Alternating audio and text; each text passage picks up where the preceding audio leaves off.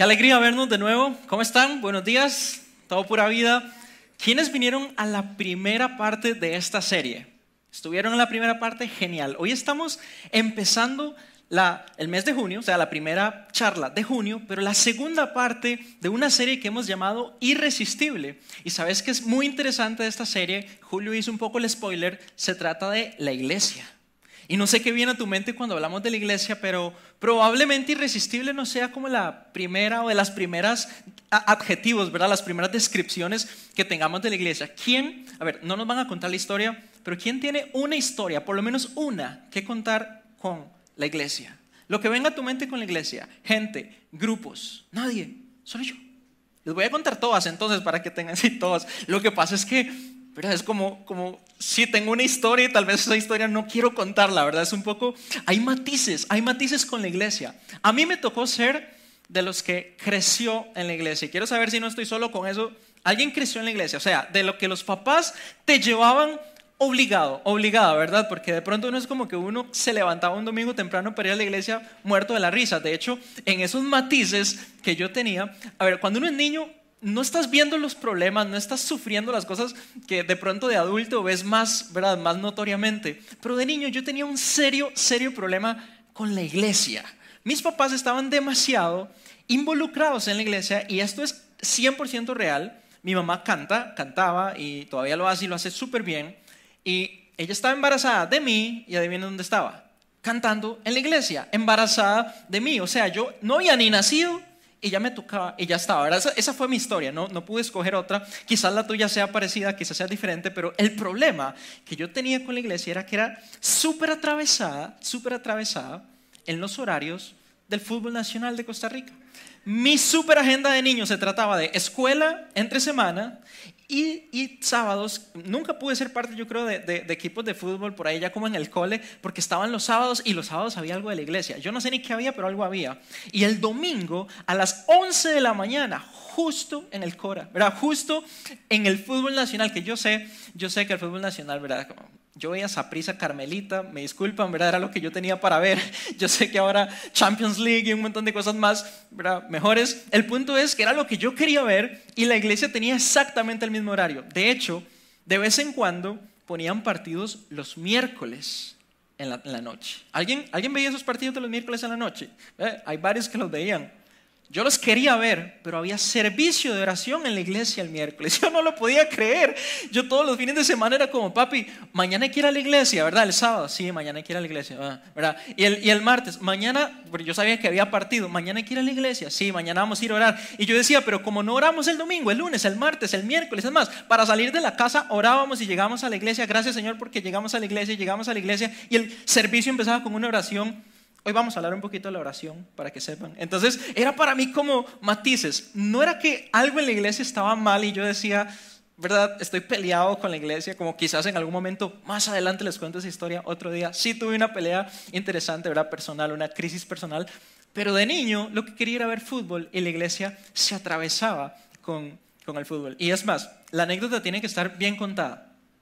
Nosotros tenemos ambientes en Open House, Transit, Wambaland, ¿verdad? Para los chicos y chicas pequeñas. Bueno, antes le decíamos escuela dominical, entonces yo iba a escuela dominical porque otra vez mis papás me llevaban, no era como que yo podía quedarme en la casa a los 5 o 6 años. El punto es que en, lo que era transit para mí, eh, o, tal vez un poquito más pequeño, Street puede ser, había en la clase, en la clase, ¿verdad? Era, era una clase como una escuela, había una ventana. Al frente de la iglesia, cruzando la calle, había un sport bar, ¿verdad? Como decir un hooligans, pero bastante más feito, la verdad. O sea, hooligans en realidad están todas. Era como que era un bar ahí en una zona. Y yo, ¿verdad? De estatura más o menos, me asomaba por la ventana para ver si podía ver las pantallas que tenían en el bar, a ver si agarraban que sea el marcador. A veces escuchaba los gritos de gol, de jugadas que sucedían en el partido y no tenía idea si había sido a mi favor o en mi contra. Entonces, honestamente, siendo muy sincero, a mis ocho años yo quería estar en el bar y no quería estar en la iglesia. Si un día les dicen, ese Mae que habla en Open House prefiere el bar que la iglesia, es verdad. Es cierto, pero por lo menos ya saben por qué. Y aclaro, sin birrita. O sea, lo, que yo, lo único que yo quería era ver el partido, no me interesaba nada más del bar. Pero un poco, un poco esa es mi historia. Me tocó crecer un poco a la fuerza, ir a la iglesia, todo bien con la iglesia, pero si me hubieras preguntado, yo me hubiera resistido a ir a la iglesia más de una vez. Y probablemente vos tengas una historia que contar, ¿verdad? Por eso ahora que pregunté es como un poco tímido, no sé si levanto la mano o no, porque mi historia tal vez no es tanto anis, pero pensando un poco más como adulto, ya el partido ya no me importa tanto, ¿qué viene a tu mente cuando pensás en la palabra irresistible? ¿Qué son esas cosas que no podés evitar? ¿Te parece algo así como, no puedo resistirme a eso? Por ejemplo, si no se te ocurren, una promoción laboral yo he tenido un par, rechacé una en un momento, después Dios me, me sorprendió con otra oportunidad.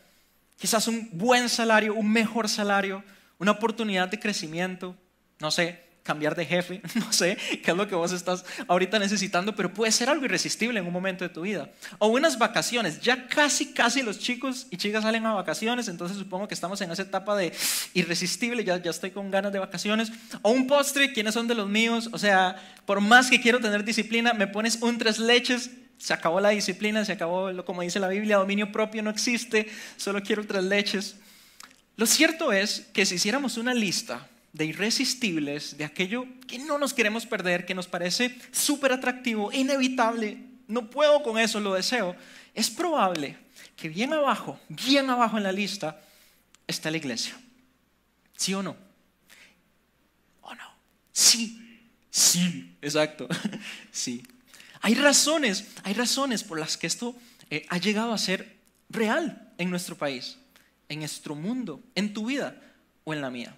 Y no es, no es un deseo, o sea, la charla no se trata de vamos a latigar a la iglesia y vamos a decir todo lo malo que ha hecho, pero hay cosas muy interesantes que quisiera que habláramos como una conversación muy sincera, como lo que te voy a enseñar a continuación. Hay un compositor que yo seguí por muchos años y a mí me parece que él escribe con mucha sinceridad. Y eso es de lo que más me gusta de las canciones, ¿verdad? Que la gente sea súper genuina.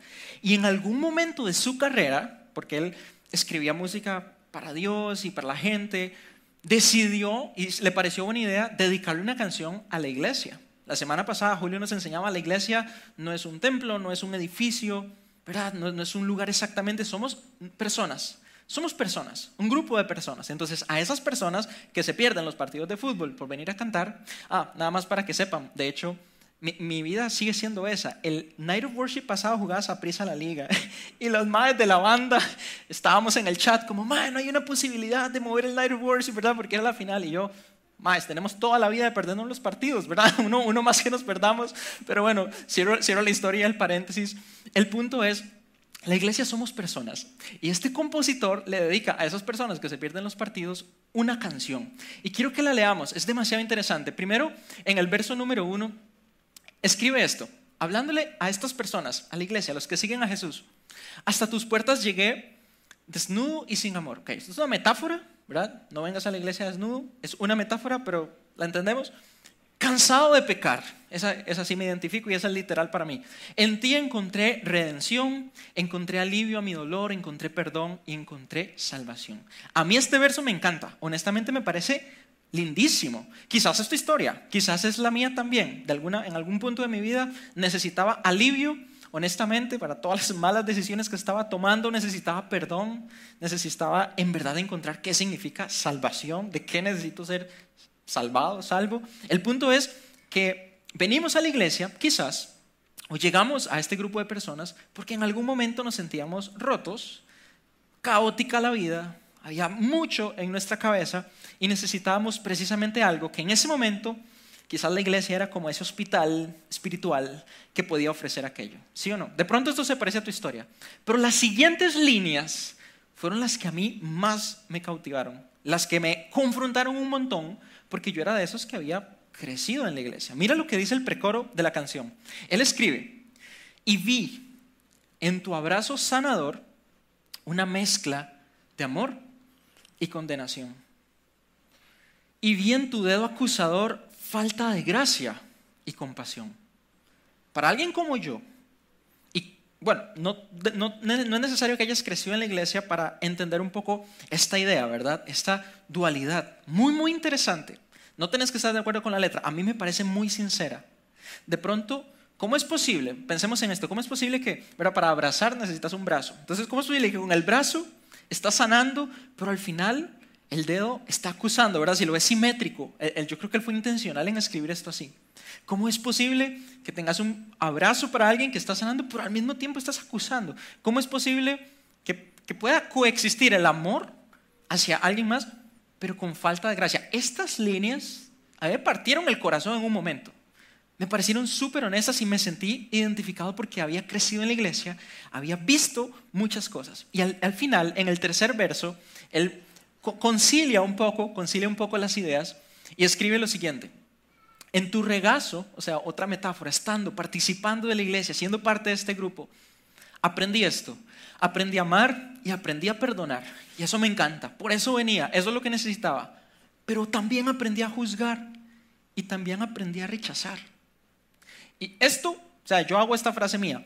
Aunque me duela, estaré contigo hasta el final. Su amor nos cambiará. Es una reflexión que hace al final y dice, mira, aunque me duela, porque la verdad esta mezcla extraña de amor, condenación, acusación, como que me juzgás, me rechazás y al mismo tiempo me decís que me amás, está rara esa mezcla, aunque eso me duele, porque quisiera que solo fuera amor y perdón, aunque eso me duele, voy a estar con la iglesia, voy a ser parte de ella, porque confío que su amor, y cuando dice su amor está hablando como el amor de Jesús, va a ser capaz, va a ser suficiente de sanarnos a todos, ¿verdad? Va a ser capaz de cambiarnos a todos, todo aquello que no ha estado de pronto también. Ahora, si es tu primera vez en Open House o en una iglesia o alguna cosa que se te parezca a la iglesia y estás aquí, yo quiero pedirte que no te salgas del salón. Yo sé que esta descripción de nosotros suena, ¿verdad? Como horrible, ¿verdad? ¿A qué vine? A que me juzguen, me rechacen, están como a medias, como tibios.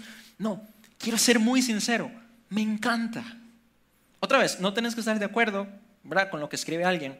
Pero a mí me encanta porque me parece que es una declaración muy sincera de alguien, quizás como yo, que experimentó, vivió, acumuló muchas vivencias con este fenómeno, con este, con este organismo vivo que somos la iglesia. Alguien que entendió cuál es la naturaleza de ese grupo de personas. Y esta es la naturaleza de ese grupo de personas. Por un lado, por un lado, y esto lo encontramos en, las escrituras, lo que aprendemos de ella, de las escrituras, es que la iglesia es la luz del mundo. O sea, imagínate qué terrible cuando se va la luz, ¿verdad? Y, no tenés planta, no tenés nada con qué seguir, entonces tenés un, prendes unas velas, unas candelas, huele rico, entonces es mejor, o tenés algún foco, el teléfono, ¿cuál foco? ¿verdad? Ya no usamos focos, ahora son los, son los teléfonos.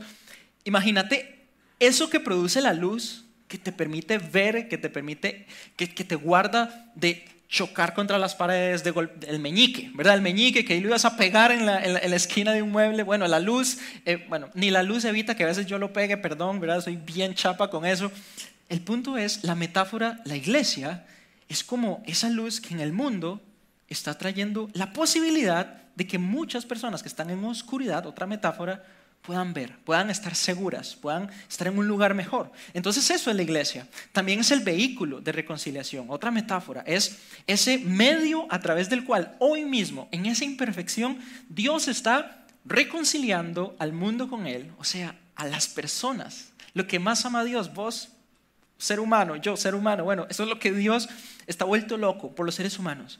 Y es la iglesia con toda su imperfección, el lugar, las personas que Dios está usando para que eso suceda. Ahí está su plan funcionando. Y también son las personas que en algún momento te han mostrado amor, te han mostrado perdón, te han señalado el camino para que tu vida sane, un montón de cosas que tenemos que sanar. Bueno, sí, eso es la iglesia, pero en su naturaleza, la iglesia está conformada por personas como yo, que, que probablemente estaría bien arriba en la lista, que pertenezco a una élite mundial, top, tope de gama, que somos pecadores, pecadores. Ese soy yo. Y no voy a decir que sos vos, pero también sos vos. Y si ves a la persona de la par, también es la persona de la par. Y en la banda, el baterista casi siempre es el más pecador de todos, pero déjenos, déjenos comernos esa bronca después. Eso que se pone en cadenas y no. No, mentira. Es porque amo demasiado a Jason, nuestro baterista, entonces lo puedo molestar. Esta élite de pecadores de personas que, ¿sabes? Ahorita te voy a contar qué se trata un poquito el pecado. Esto ha hecho que pequemos, nos separemos de Dios, ha hecho que estemos rotos. Y cuando vos estás roto, cuando tenés una herida y no la has sanado, lo más seguro, lo más común es que también vas a herir a alguien más. Es que también vas a fallarle a alguien más. O sea, todo aquello que no nos gusta tanto de nosotros y que le duele demasiado a Dios de nosotros porque nos ha separado de Él, es lo que está ocasionando en esa mezcla que sin querer hacer eso, también la iglesia ha sido parte de esas personas rotas que luchan con el pecado y esa, en, esa, en esa lucha, en esa buena batalla, digámoslo así, también nos equivocamos entre nosotros y nos fallamos. Por eso, a mí personalmente me gusta más que veamos a la iglesia como ese grupo de personas que es todo esto, pero que finalmente se encuentra en un proceso. Ese grupo de personas que hemos dicho, suave, espiritualmente no estoy en forma. De hecho, creo que estoy como infectado, como enfermo. Y esa herida mortal que las escrituras le llama pecado, que es lo que nos separa de Dios, es capaz de destruir todas las áreas de tu vida. En verdad todas. Tu matrimonio, tu identidad, tu sexualidad, tu trabajo, tu salud mental. Todo es capaz de destruir nuestra vida. Por eso Dios está usando la iglesia para reconciliarnos a todos nosotros. Por supuesto, el fundador de ella fue Jesús, el que hizo posible toda esta reconciliación. Pero nosotros, en medio de ese, pero cuando digo nosotros hablo de la iglesia, yo me considero parte, cuando estamos en ese camino de seguir a Jesús, en ese proceso de sanar, de amar, de reconciliarnos, y todavía estamos como librando un poco esa, esa buena, ese buen partido con aquello que nos duele de nosotros, estamos haciendo ambas cosas. Por un lado, hemos aprendido ahuyentar algunas personas solo porque no se parecen a nosotros, aún todavía. Solo porque ya de pronto yo aprendí a perdonar más fácil, o porque mi carácter cambió y ahora ya no te contesto a la primera. Mami siempre, mi mamá siempre me decía, no me conteste, ¿verdad? Porque yo era bueno. ¿Alguna mamá hace eso todavía? Yo no sé porque todavía no tengo hijos y no sé si es todavía la forma de criar, pero yo creo que mami era dura y era como, me regañaba y yo tenía listo lo que iba a decir, entonces no le podía contestar. Bueno, eventualmente como a los 14 años, creo que gracias a Dios, dejé de hacer eso. O sea, empecé como a ser un poquito más humilde, aunque sea un poquito, ¿verdad? Bueno, ese tipo de cosas las empezamos a practicar, las empezamos a hacer. Pero cuando vemos a alguien que está, digámoslo así, un poco más atrás en el camino, porque no es peor, es nada más más atrás en el camino de aprender eso, lo ahuyentamos. Y hemos aprendido a separar a las personas y, decir, bueno, los que estamos adentro, este pequeñito grupo, aunque todos estamos me, disculpan el adjetivo, enfermos, todos estamos enfermos de ese pecado, es doloroso, es de muerte, pero solo nosotros los que estamos dentro de la iglesia necesitamos a Jesús. Los demás, los que están afuera, los que no quieren venir, ve a ver cómo se la juega, ve a ver qué hace. Y nos pasa a todos en realidad lo que le pasaba a Pablo. Pablo decía algo demasiado bueno, no lo dijo así, pero imagínate que Pablo decía algo así como, Mae, no sé qué carajos me pasa, pero justo lo que no quiero hacer, eso hago. ¿Te identificas con eso? Y él decía, y lo que quiero hacer, eso no hago. O sea, quiero amar, quiero perdonar, no me sale. Pero voy a ver si usted me dice algo para que vea la, piedra que le voy a tirar. Eso me sale, pero facilísimo. Y, esa es la iglesia, esa, esa lucha difícil. Así que la tendencia, por muchos años, de las personas que seguimos a Jesús, natural, una tendencia, de nuevo, no porque ha sido nuestra intención, pero es natural y tenemos que tener esa conversación sincera, ha sido enfocarnos en los que estamos adentro, no en los que están afuera. Porque si vos no querés nada con nosotros, ya tengo suficientes problemas con los míos y más bien voy a ver cómo ayudo y, abrazo a los que están acá, pero si vos no quieres parte, entonces empezamos a segmentar un poco y empezamos a separar a las personas. Y no quiero confundirte con algo, quiero decir algo súper breve. De hecho, la iglesia es probablemente de verdad el, objetivo de Dios, es lo más precioso que Dios tiene. Es más, recuerda esto, recuerda dos cosas. La iglesia, estas personas, costó la vida de Jesús. Jesús dio su vida por estas personas. Es demasiado valioso para Dios. Número dos, la iglesia es lo que Dios está usando hoy precisamente para que todo el mundo completo lo conozca a Él. Entonces, la iglesia sí merece, sí merece que nos enfoquemos en ella. Que vos estés acá es genial. Que penses en la persona que está a tu lado, que está acá es genial. Esto sí merece que nos enfoquemos en ella. Pero también debíamos hacer algo más. Que la balanza en estos años, por esa tendencia natural, ha ido pesando más de un lado. Mira lo que nos dijo Jesús justo antes, justo antes de que ascendiera a los cielos de nuevo. Hagan discípulos de todas las naciones. Esta idea era revolucionaria. En un momento de la historia, solo los judíos podían decir, yo soy el pueblo de Dios. Un poco así sonamos las iglesias a veces, ¿verdad? La iglesia, los cristianos, solo, ¿verdad? En cambio Jesús dice, ahora todos los países de la tierra van a poder seguirme, van a poder ser parte, como decía ahora Pau, de una familia que se sientan en una mesa. Y vos no dejas que cualquier persona entre a tu casa, ¿cierto? Mucho menos dejas que cualquier persona se siente en, el comedor de tu casa.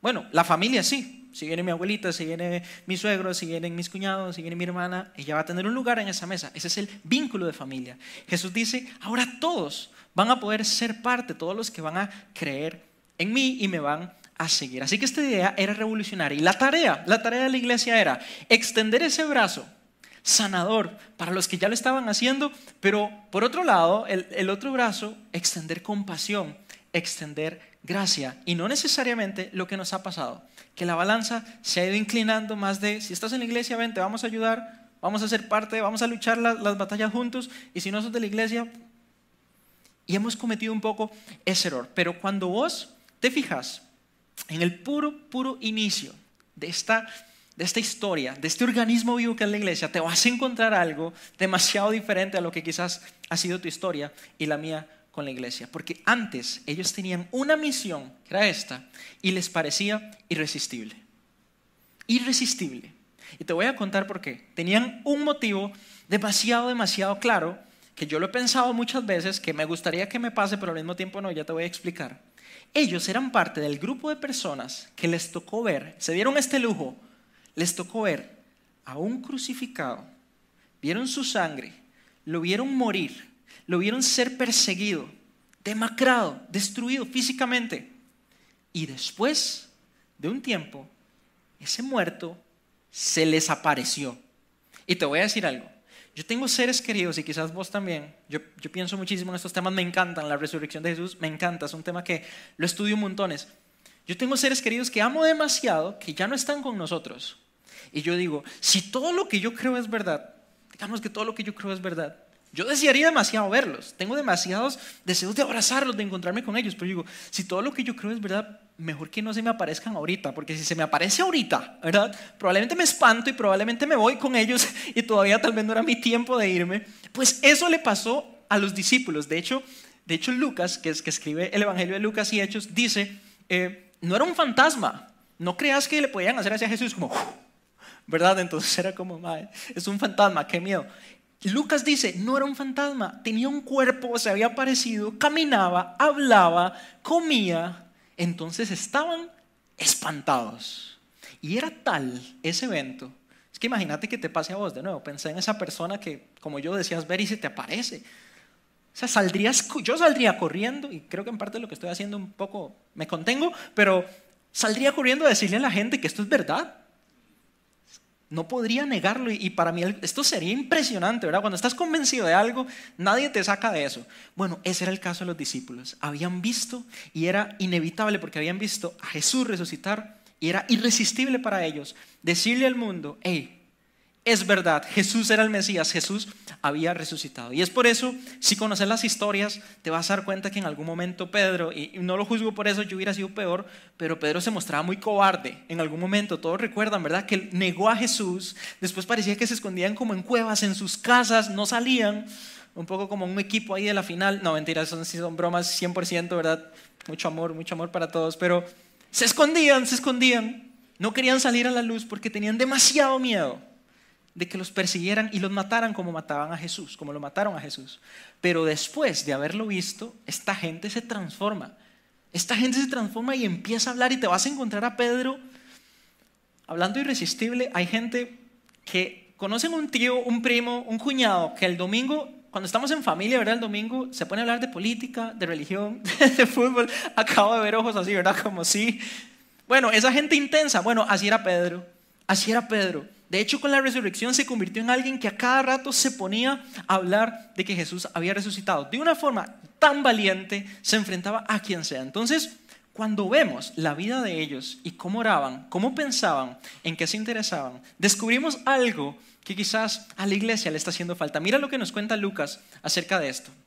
Esta historia es demasiado buena y la has escuchado probablemente. Cierto día, Pedro y Juan, que eran los líderes, los líderes de la iglesia probablemente, los que estaban más cerca de Jesús, habían ido al templo, que era un epicentro religioso, ese lugar donde en algún momento Dios estaba, a la hora de la oración. Y ahí había un hombre cojo desde su nacimiento. O sea, alguien que no le funcionaban sus piernas probablemente y desde que nació no le habían funcionado. Toda la vida lo habían visto ahí, porque dice al que llevaban y ponían diariamente en la puerta del templo llamada la hermosa. Vos ves, el templo eh, de los judíos tiene diferentes puertas, diferentes entradas. Y ponían a esta persona ahí para que pidiera limosnas cuando la gente entraba al templo. Quizás has escuchado esta historia. ¿Sabes qué es lo que hace Pedro? Lo que hace Juan. Ellos van caminando, van al, templo porque van a orar. Se encuentran a este mae que está eh, probablemente como, como cojo paralítico, no, puede, no puedes levantarse, está con su mano extendida y le dice, dame algo. Y Pedro llega y dice, Mae, la cosa está dura, la pandemia, todo, Jesús resucitó y no me dejó nada, no, lo del cielo se lo dejé en el cielo. Y le dice, pero lo que tengo te voy a dar. No tengo oro, no tengo plata. Y lo agarra de la mano y lo levanta y le dice algo así como, en el nombre de Jesús, porque él, te puede sanar. Y para sorpresa y asombro de toda la gente que estaba en el templo, este Mae, no entiendo cómo, y un día lo vamos a, preguntar a Dios, sana. Alguien que desde nacimiento estaba enfermo, tirado prácticamente en el suelo, sana. Y todo el mundo, ¿verdad? Hay una canción de Juan Luis Guerra que se llama En un pie, ¿verdad? Pero no es esa. El más, yo creo que el más estaba saltando, brincando en dos pies porque ya estaba sano y todo el mundo se queda asombrado, se queda viéndolo y se maravilla de lo que había pasado.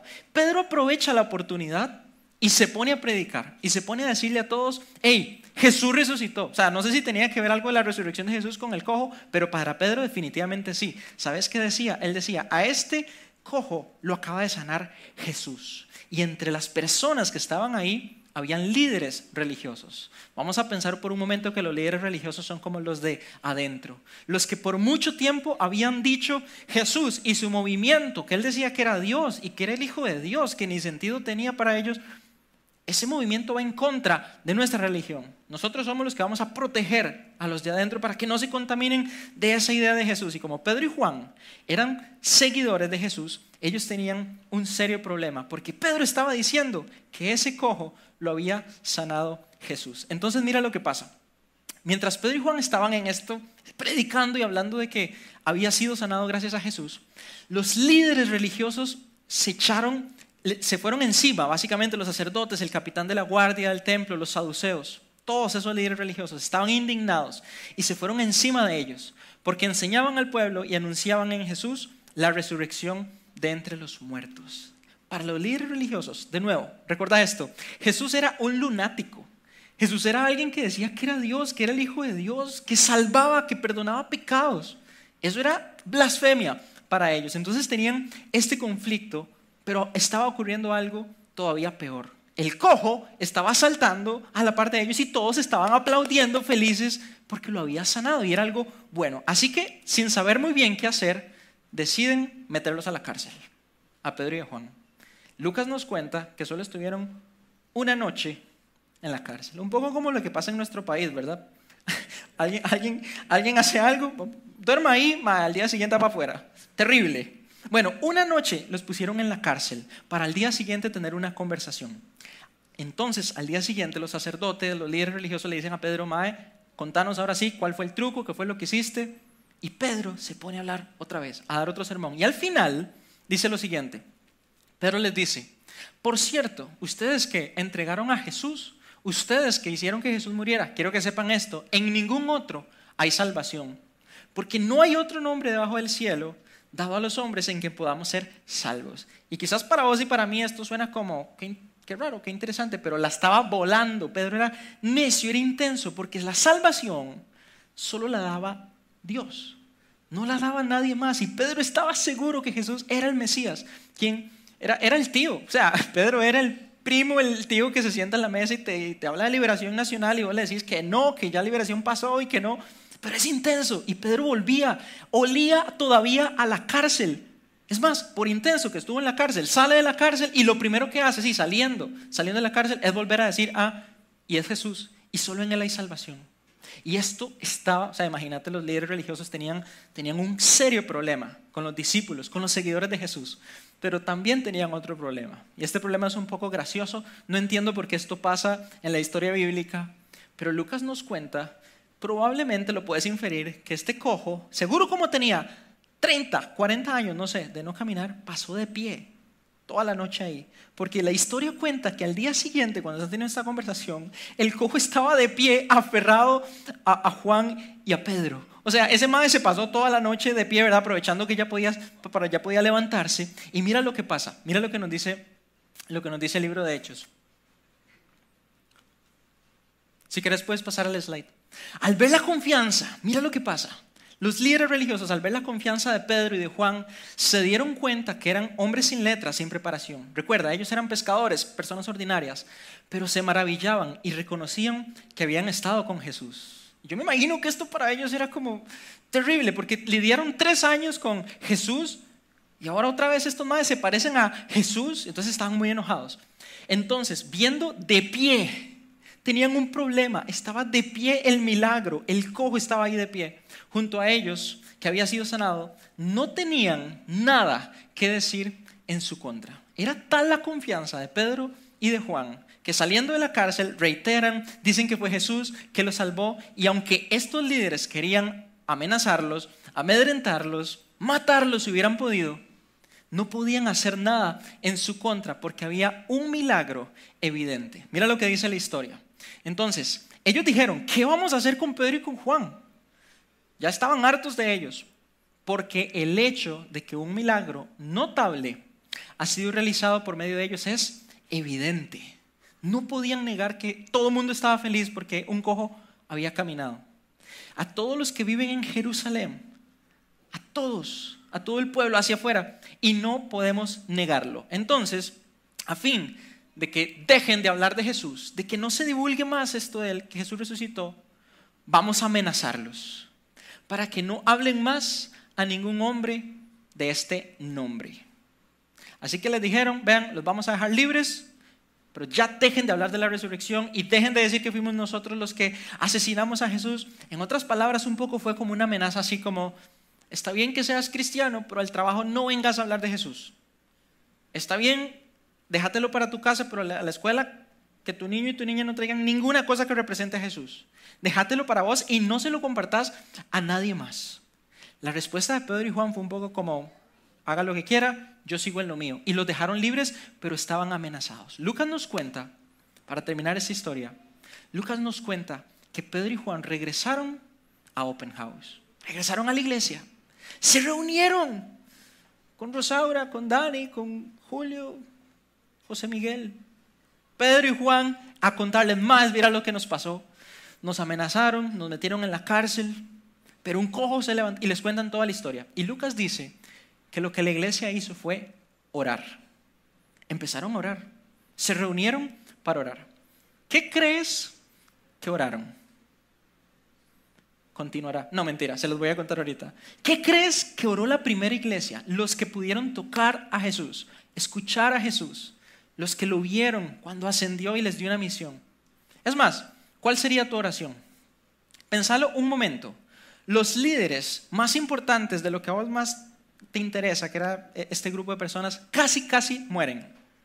Casi mueren. Los ponen en una cárcel y cuando lees el texto te vas a dar cuenta que de verdad los tenían eh, físicamente muy perseguidos. La tradición nos cuenta que eventualmente sí murieron por seguir a Jesús. ¿Cómo sería tu oración?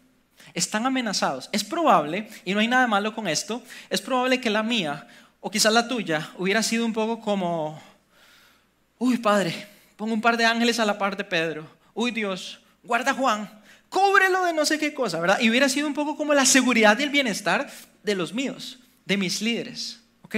Pero mira, y no sé si estás listo para esto porque es un poco difícil cuando nuestras oraciones se ponen en perspectiva. Mira lo que piensa, lo que se interesa en la primera iglesia. Esta fue la oración. Señor, mira sus amenazas. Es real, nos están persiguiendo, nos quieren matar. Pero concede a tus siervos que hablen tu palabra con toda valentía. Con toda valentía. Yo, yo no hubiera tenido, no voy a decir qué, pero no hubiera tenido para pedir esto probablemente. Es más, Siendo muy honesto, no sé qué pensás vos cuando yo leo las historias del mundo antiguo y de esta gente, yo creo que ellos ya eran demasiado valientes. Yo no sé si hubiera tenido el valor de enfrentarme y resistirme a un imperio como el de Roma. Ellos ya eran demasiado valientes. Entonces no sé por qué Pedro pedía por valentía, por qué Juan, por qué Santiago, por qué María, por qué pedían por valentía. Pero ¿sabes por qué? Porque en sus oraciones se reflejaba lo que más anhelaban, lo que tenían tanto interés, y era la misión que les había dejado Jesús. Que todos los demás se enteraran, y más que lo habían visto, resucitado, pues tenían todas, ¿verdad? Tenían todas las de ganar. Y esto se pone más extremo.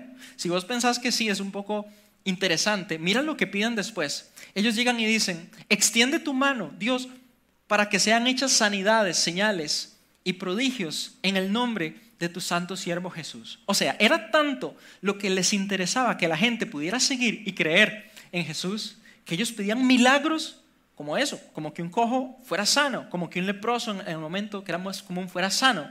Pero ni siquiera pedían un milagro para ellos, pedían que ocurrieran milagros en todo lado y que cuando la gente viera eso, dijeran, Dios existe, Dios es real, y más la idea era no si Dios existía o no, ellos lo tenían clarísimo, sino que el poder de Jesús era el que los había sanado. Ellos tenían demasiado interiorizada la misión, para ellos era irresistible. Y te quiero decir algo para ir cerrando esta segunda parte irresistible. Es probable que en tu vida, eh, en ese proceso que estamos de seguir a Jesús, no sea tan común, no sea tan común que veas milagros como los que encontrás en la Biblia, ¿verdad? Si tenés la oportunidad de verlo va a ser genial. Me lo contás porque a mí me encantan esas historias, pero si ves que un paralítico se levanta de una silla de ruedas, si ves que alguien tenía cáncer y lo sanaron, genial. Pero lo que sí he visto que pasa mucho más es otro tipo de milagro.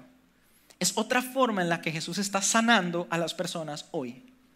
Es que esa élite de personas rotas, como yo, que tenemos, un, voy, a, a decirlo un poco así, que tenemos pedos mentales, ¿verdad? Que, tenemos un montón de cosas que huelen mal, que no están bien en nuestro interior, empiezan a sanar. Que aquella persona que te conocía, ah, yo conozco ese madre de carajillo, siempre fue contestón, así decían de mí, ¿verdad? Siempre tuvo mal genio, siempre tuvo mal carácter. Y cuando vean que esa persona empieza a ser diferente, que empieza a sanar ese corazón que estaba como demasiado cargado de dolor porque no perdonaba. Y cuando vean a una persona que antes explotaba por todo y ahora es amable, y ahora es paciente. Ah, ¿qué es esa vara? Eso, eso es raro. Eso me parece envidiable, eso me parece irresistible. Y Pablo, en una de sus cartas, describe un poco cómo se ve ese milagro. Vamos a terminar con esto, prestar atención. Lo que Pablo dice de la iglesia, de los hijos y las hijas de Dios. Bueno, estas personas gracias a Jesús, aman a los demás. Vamos a hacer una lista de los no negociables por si estás soltero y si, y cumplís la lista te vas a quedar soltero porque nadie, nadie va a cumplir esto. Están siempre alegres, viven en paz con todos, son pacientes, son amables, tratan bien a los demás, tienen confianza en Dios, son humildes en verdad y controlan sus malos deseos. Y Pablo dice algo que me resuena las palabras de aquellos que vieron el milagro del cojo. No hay ley que esté contra todo esto. Te lo puedo decir en tico, irresistible, envidiable. Si encuentro esto en una persona, no podría resistirme a querer estar con esa persona, ¿sí o no? Por eso intentamos tener la mejor versión que encontramos en Jesús de nosotros. ¿Qué es esto? Porque no hay nadie que te pueda acusar, porque no hay nadie que pueda decir nada contra vos si es esta la vida que estás teniendo. Y si vos estás en la iglesia y sos parte de la iglesia, probablemente estás experimentando poquito nomás o bastante genial de esto. El punto es, y la pregunta más importante es, si mientras vos estás encontrando este milagro, te lo vas a dejar, lo vas a esconder o le vas a pedir a Dios que esa señal, ese milagro, funcione para que los demás también puedan disfrutarlo. En otras palabras, no debemos ser una iglesia. Open House no quiere ser una iglesia centrada en lo que pasa aquí nada más, en nosotros, exclusivamente. Debemos orar, y eso quiero invitarte hoy, por valentía, por valor, para representar a Jesús en tu entorno. Pensalo un momento nada más. ¿Qué pasaría si tu oración fuera, en vez de ser, Dios, mañana es lunes, tengo que ver a mi jefe, ese tarro que me pone las mañanas a las 7 de la mañana, líbrame de mi jefe, líbrame de mi esposa, sorry. No, si tu oración fuera, Dios, mañana me toca ir a un lugar hostil, mañana mis compañeros que piensan así, que son diferentes a mí, en vez de ahuyentarlos, en vez de rechazarlos, en vez de separarlos, Que Dios te dé la valentía. Si tu oración fuera, dame la valentía. ¿Qué puedes hacer con este milagro? Y te va a parecer súper cursi, súper cliché, pero creo que literalmente el milagro yo lo estoy viendo. Sos vos y soy yo. Personas que hemos encontrado algo que es verdad, como la resurrección de Jesús, que es irresistible. Y no digo que yo sea irresistible, ni vos tampoco. Humildad, recuerden, humildad. Pero si pasa y es un milagro y la gente lo nota, te aseguro que no se van a poder resistir a algo que es cierto, el poder sanador de Jesús. Este es mi reto en esta segunda parte irresistible para nosotros. Número uno, replantea los intereses en tu oración. Que tu oración refleje no solo que estás pensando en disfrutar de ese milagro en tu vida, sino que los demás también lo puedan experimentar. Y número dos, invita a alguien a la iglesia y pongo un asterisco en la iglesia. Recuerda, la iglesia no necesariamente son cuatro paredes, no necesariamente es un templo, no necesariamente es un edificio. Sos vos, soy yo. Eso significa que cuando te digo invita a alguien a la iglesia, sabes, el reto cambia un poco hoy. Sí quiero que invites a alguien a venir a Open House, obvio, súper. Pero ¿qué tal si esta semana invitas a alguien a tomar café y vos pagás ese café? Y entablas una conversación y tenés que orar por alguien y oras por alguien. Y sos esa luz del mundo, ese vehículo de reconciliación.